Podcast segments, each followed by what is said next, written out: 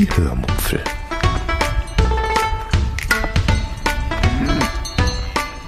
Aus dem Tagebuch einer Allgäuerin.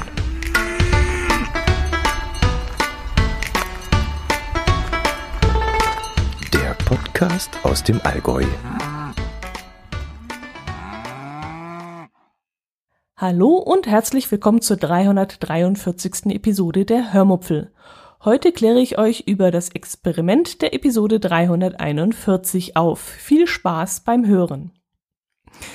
In der 341. Episode der Hörmupfel habe ich ein kleines Experiment gewagt und ich will heute nicht nur auf eure Kommentare eingehen, sondern euch auch erzählen, wie ich auf die Idee kam, dieses Experiment überhaupt zu machen.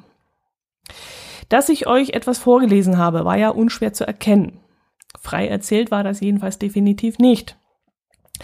Das war übrigens auch einer meiner Kritikpunkte an mich selbst, dass ich nämlich der Meinung war, dass ich mich oft verhaspelt habe und nicht besonders toll vorgelesen habe. Also das gehört wohl nicht zu meinen Stärken. Zu schnell war ich, glaube ich, nicht. Das hatte einer von euch angemerkt. Ich fand es eher im Allgemeinen zu langatmig, was aber eher am Schreibstil gelegen haben könnte oder an den vielen Adjektiven, äh, die auch einer von euch kritisiert hat. Aber ich glaube, es ist das Beste, ich hole mal eure Kommentare raus, lese sie dann vor und gehe peu à peu darauf ein. Ich habe nämlich einige Kommentare bekommen und von Hörern auch, die, ähm, was mich riesig gefreut hat, ähm, ziemlich zeitnah äh, die Episode angehört haben und dann auch relativ schnell einen Kommentar verfasst haben. Und so habe ich dann relativ schnell ein Feedback bekommen und das war für mich sehr, sehr spannend.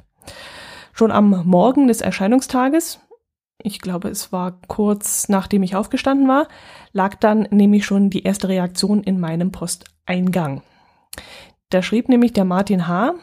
Ähm, ja, am Tag des Erscheins um 6.37 Uhr, das müsst ihr euch mal geben. Um 4 Uhr erscheint die Episode, um 6.37 Uhr hatte er schon seinen Kommentar geschrieben. Ähm, hat er da geschrieben, hab abgebrochen, das Vorlesen ist nicht meins. Danke Martin für deinen schnellen Kommentar. Dann hat geschrieben, der Nerd. Äh, muss ich gucken, ob ich das jetzt nicht falsch schreibe. Genau, der Tokyo Nerd.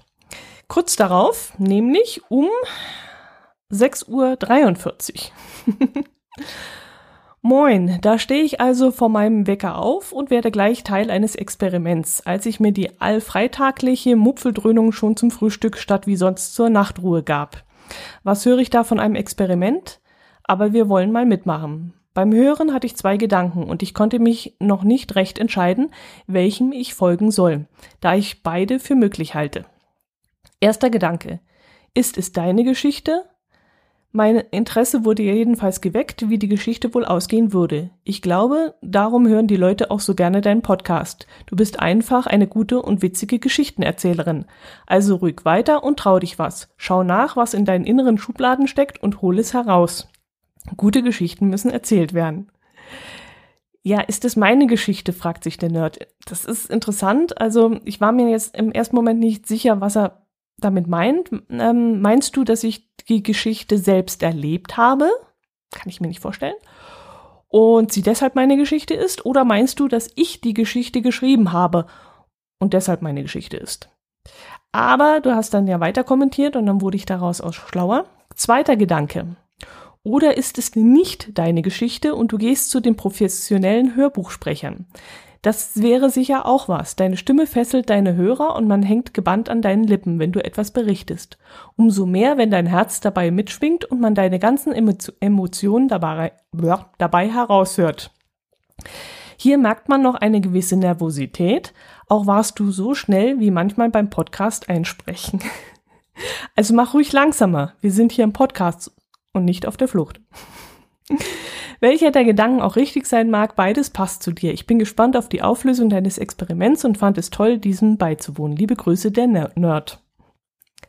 Ah, er überlegt also, ob ich die Geschichte nicht selbst geschrieben habe, sondern dass ich vielleicht unter den professionellen Hörbuchsprechern gehen möchte. Nee, ich glaube, ich habe deutlich bewiesen, dass ich nicht besonders gut im Vorlesen bin. Und danke für dein Kompliment. Aber ich glaube auch, Gefühle kann ich nicht besonders spielen. Also einen fremden Text vorlesen und in diesen Text Emotionen reinlegen, das kann ich, glaube ich, nicht. Vielleicht kann ich das ganz gut, wenn ich meine eigenen Geschichten erzähle, meine eigenen Erlebnisse, mein, mein Innerstes. Dann kann ich vielleicht emotional aus mir rausgehen manchmal. Aber mit fremdem Material, denke ich, würde das nicht funktionieren. Und das habe ich hier, glaube ich, auch ganz gut bewiesen. Witzig fand ich, dass du schreibst, dass ich zu schnell gelesen habe. Ich hatte beim Hören eher das Gefühl, endlich einmal langsamer gewesen zu sein als in meinem eigenen Podcast. Also entweder hattest du deinen Podcatcher in diesem Moment auf 1,5 stehen oder du meintest vielleicht, dass ich die Absätze deutlicher hervorheben hätte können. Ich hatte nämlich auch den Eindruck, als wenn ich zwischen den Szenen, wo man vielleicht mal gedanklich Luft holen muss als Hörer, ruhig so eine Gedenksekunde hätte einlegen können. Ja, jedenfalls vielen lieben Dank, lieber Nerd, dass du mit deinen Gedanken gespielt hast in diesem Moment und dass du an meinem Experiment teilgenommen hast, dass du mitgemacht hast und dass du mir die, so, deine Gedanken so detailliert geschrieben hast. Damit hast du mir wirklich eine riesige Freude gemacht. Ja, und dann am 24. September hat er dann nochmal geschrieben, nämlich am Abend vor der nächsten Episode. Da hat er nochmal kommentiert, ob wir morgen noch eine Leseprobe bekommen, will wissen, wie es weitergeht. nee, nochmal eine Leseprobe bekommt ihr nicht, garantiert nicht. Ähm, und wie gesagt, ich musste jetzt erstmal die Kommentare sortieren. Das war mir in der letzten Woche ein bisschen knapp geworden. Das hat dann ein wenig gedauert. Und diese Aufnahme hier von dieser Episode, die findet jetzt äh, abends am 25. September statt. Jetzt schaue ich mal, wann ich sie geschnitten und online gestellt kriege. Mal sehen. Äh, ich werde euch relativ schnell damit beglücken. Ja, wenn danach noch irgendwie Kommentare eingehen, äh, dann werde ich die im Blog selbst beantworten, schriftlich und nicht nochmal das Ganze zum Thema im Podcast machen. Ähm, ja, gut.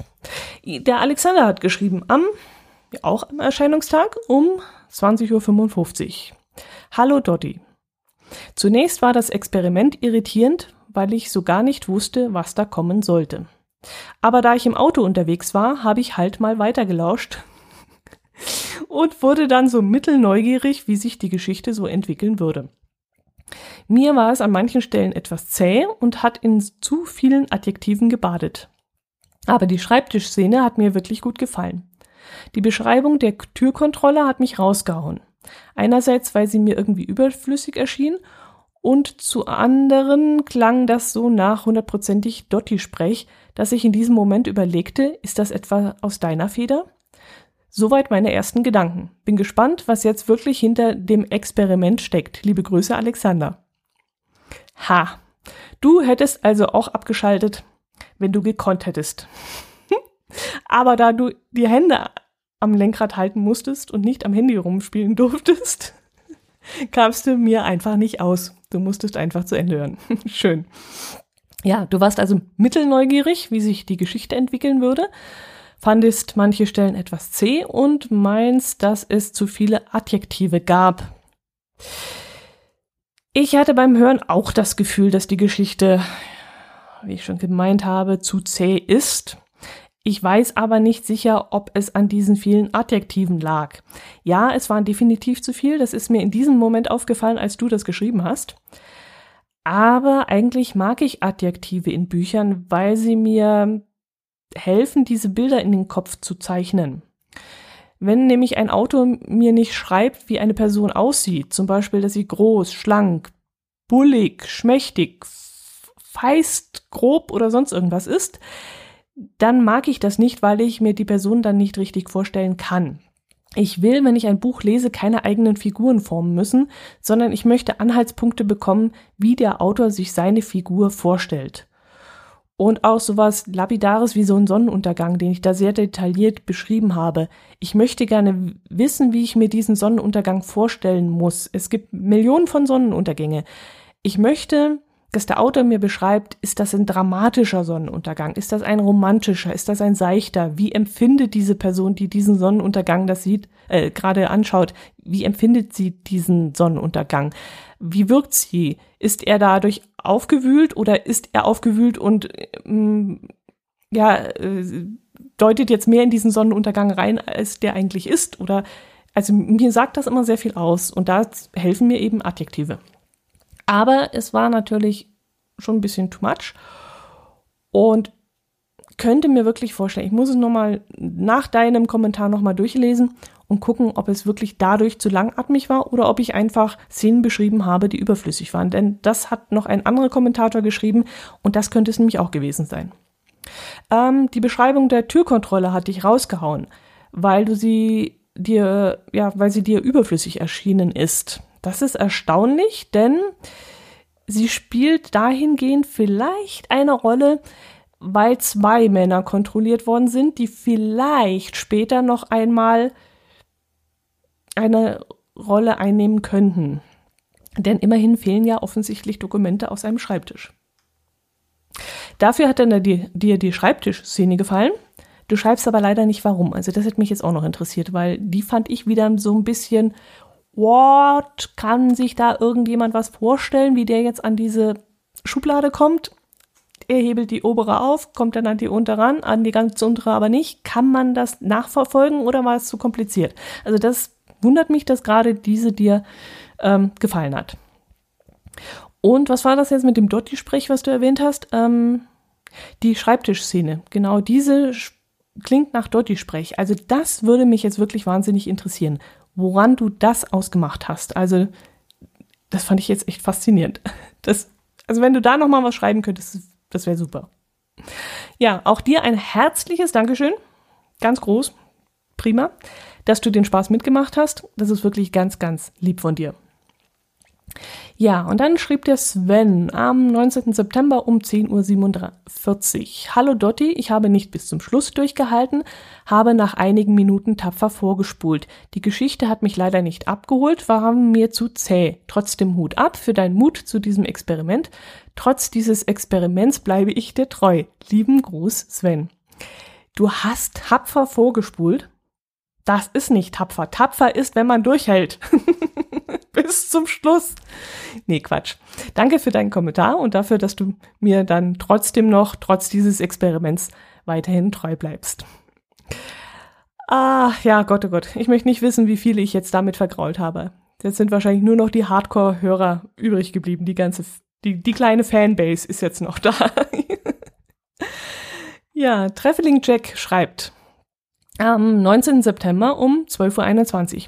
Hallo Dotti, du schreibst ein Buch? Vielleicht ja, vielleicht nein. Fahrräder, Landschaften etc. und die Wortwahl sprechen dafür. Mhm. Meine Gedanken. Erstens. Die Einführung von Neuner ist zäh. Zu viele Details am Anfang, die könnte man später mit und mit einbringen. Okay, ich mag's lieber ganz am Anfang, damit ich schon mal ein Bild habe, aber ja, könnte man. Wenn nicht zu viele Personen mitspielen, könnte man dann auch ein Stückchen später ihn genauer beschreiben. Allerdings das mit dem Auto, das ist dann, wird nochmal wiederholt. Was heißt wiederholt? Es wird nochmal Bezug genommen. Äh, okay, egal. Zweitens schreibt er, Jana nimmt Firmendaten physisch mit nach Hause.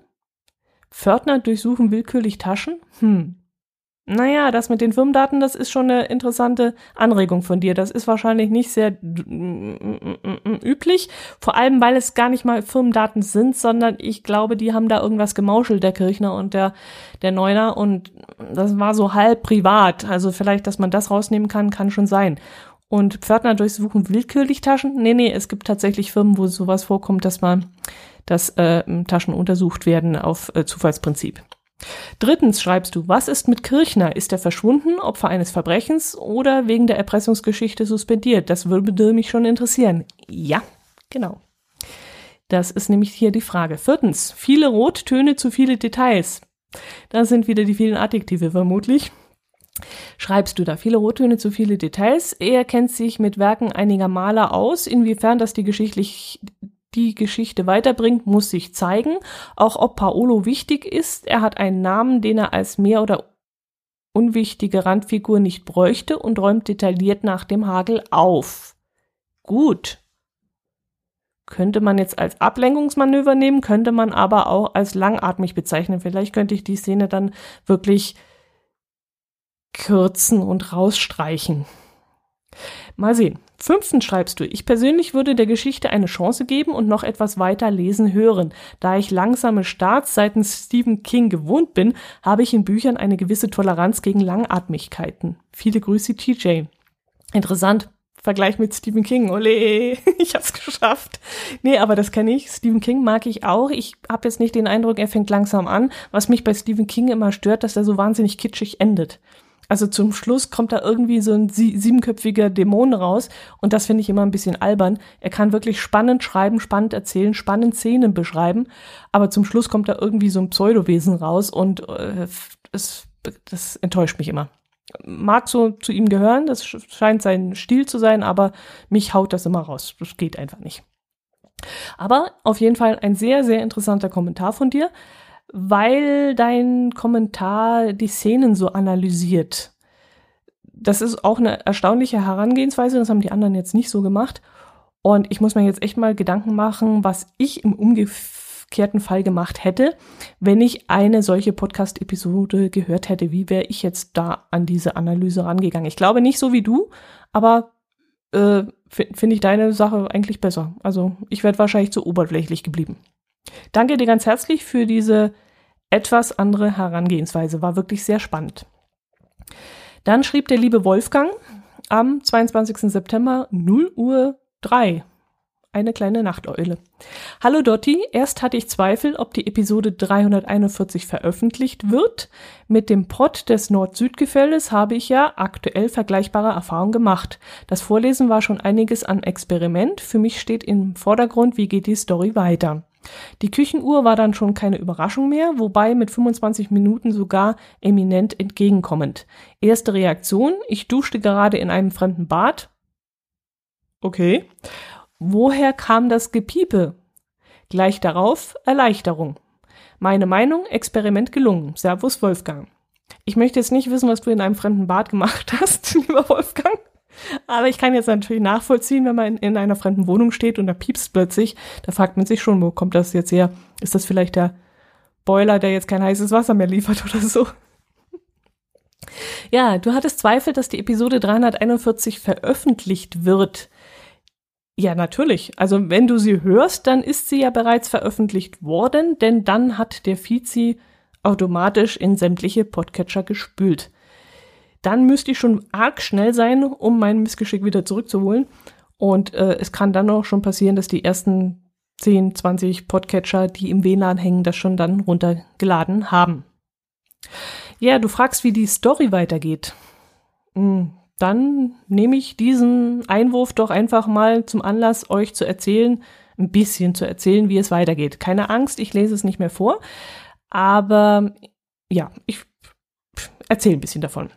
Die Küchenuhr, die piepste bei dem Mann, glaube ich, der da gerade den Sonnenuntergang beobachtet hat. Das müsste die letzte Szene gewesen sein. Das Haus, in dessen Garten er steht, befindet sich übrigens am Gardasee. Das würde dann im nächsten Absatz gleich erwähnt worden werden, wären, werden. Und mm, ja, mein Traum war es ja mal, vor geraumer Zeit habe ich mir vorgenommen, äh, dort am Gardasee mal, wenn ich so 55 bin oder so, ein Haus zu kaufen und auszuwandern, Tomaten zu züchten und ein Buch zu schreiben. So war der Plan. Der Plan des Mannes ist wohl anders, denn der, der dort auf der Terrasse steht, wartet auf einen dringenden Anruf. Und als dieser endlich kommt, kann man dann dem Gespräch entnehmen, dass es um viel, viel Geld geht und um eine revolutionäre Erfindung. Offensichtlich besitzt dieser Mann dort in Italien am Gardasee etwas, was sehr gewinnbringend verkauft werden kann. Aber seine Geschäftspartner, mit denen er da verhandelt, sind etwas sehr seltsame Typen und setzen ihn plötzlich unter Druck. Parallel dazu macht sich Jens Neuner auf die Suche nach seinem älteren Kollegen, der ja nicht zur Arbeit erschienen ist er macht sich Sorgen, denn der Kollege wird angeblich erpresst, wie er gehört hat. Er fährt dann zu der Wohnung des Kollegen, wo er von der Nachbarin aber Überraschendes erfährt. Kirchner sei angeblich verreist, erzählt die Nachbarin, denn sie würde, auf Bitte Kirchners hin, den Briefkasten leeren und sich um die Blumen kümmern. Neuner macht sich dann auf die Suche nach Kirchners Tochter und versucht dann über sie zu erfahren, ob es Kirchner gut geht oder ob ihm irgendwas zugestoßen ist. Und als ihn das nicht wesentlich weiterbringt, fährt er zurück zu Kirchners Haus und betritt es durch die offene Terrassentür. Durch die offene Terrassentür? Seltsam. In einem dritten Handlungsstrang beschließt dann Bogner, das ist dieser unangenehme Projektleiter, der da mit Neuner am Schreibtisch eine Diskussion hatte. Dieser Bogner beschließt dann zur Polizei zu gehen, weil er glaubt, einen Mord gesehen zu haben. Mehr erzähle ich euch jetzt nicht. es geht also um eine unfassbar wertvolle Erfindung, Erfindung, die dazu führen soll, dass wir, also ihr und wir, ich, dass wir alle in der Zukunft nicht mehr mit Benzin, Diesel, Gas oder strombetriebene Autos fahren müssen. Es geht um einen Mann, der verschwunden ist oder sogar tot. Und um eine zwielichtige Gruppe von Menschen, die im Hintergrund Dinge tun, von denen wir lieber nichts wissen möchten. Ja, und wo kommt jetzt die Geschichte her? Es wurde ja in den Kommentaren schon das eine oder andere Mal vermutet. 2006 war es. Da habe ich Bücher nicht nur verschlungen, sondern ich wollte auch mal probieren, eines zu schreiben. Es gab eine Idee, es gab einen Plan und es gab den Spaß an der Freude am Schreiben. Und so habe ich mich dann hingesetzt und habe 3008 Zeilen beziehungsweise 106 Seiten eines Romans geschrieben, der so niemals erscheinen wird. Was auch ganz gut zu sein scheint, wie das Experiment jetzt deutlich ergeben hat. Ihr habt übrigens nur die ersten 19 von 106 Seiten zu hören bekommen, bis die Küchenuhr euch dann erlöst hat. Aber ich fand das Experiment wirklich irre spannend. Nicht nur aus dem Grund heraus, weil es einfach spannend war, diese 14 Jahre alte Datei ähm, wieder aus dem Archiv zu holen, sondern weil es auch irre spannend war, eure Meinung dazu zu hören. Dass ihr da so rege daran teilgenommen habt, hat mich echt gefreut. Also, das fand ich richtig super. Ihr wusstet nicht, was ich da euch vorlese, ihr, und ihr wart dann wirklich ehrlich und ihr habt das Vorgelesene aus verschiedenen Seiten betrachtet. Das fand ich auch wahnsinnig faszinierend. Und ja, ohne Scheiß, es ist wirklich mein Ernst. Ich fand es richtig toll, dass, dass ich da von euch so ein Feedback bekommen habe. Und dafür möchte ich mich nochmal ganz, ganz herzlich bedanken. Also, ich werde jetzt mein Geschreibsel bis zum Ende durchlesen, denn ehrlich gesagt, mich hat das Ganze jetzt doch neugierig gemacht, weil ich echt nicht mehr weiß, was ich damals geschrieben habe. Die Geschichte selbst bis zu dem Punkt, wo ich mit dem Vorlesen aufgehört habe, kam mir schon irgendwie bekannt vor. Aber als ich dann noch einmal still vor mich her die nächsten zehn Seiten weitergelesen habe, dachte ich ehrlich gesagt, what? Wer hat das geschrieben? Ich kenne die Geschichte gar nicht. Also es war mir dann, die nächsten Seiten waren mir völlig fremd. Ja, und deshalb soll es das jetzt mit der Episode gewesen sein. Vielen lieben Dank für eure Rückmeldungen. Ach übrigens, mein Herz allerliebster hört ja meinen Podcast auch. Und der meinte doch tatsächlich, sich selbst wiedererkannt zu haben. Hm. Macht es gut, bis nächste Woche mit einer weiteren Harz-Episode. Und ansonsten für weniger Romane, aber für mehr Schokolade im Podcast. Servus!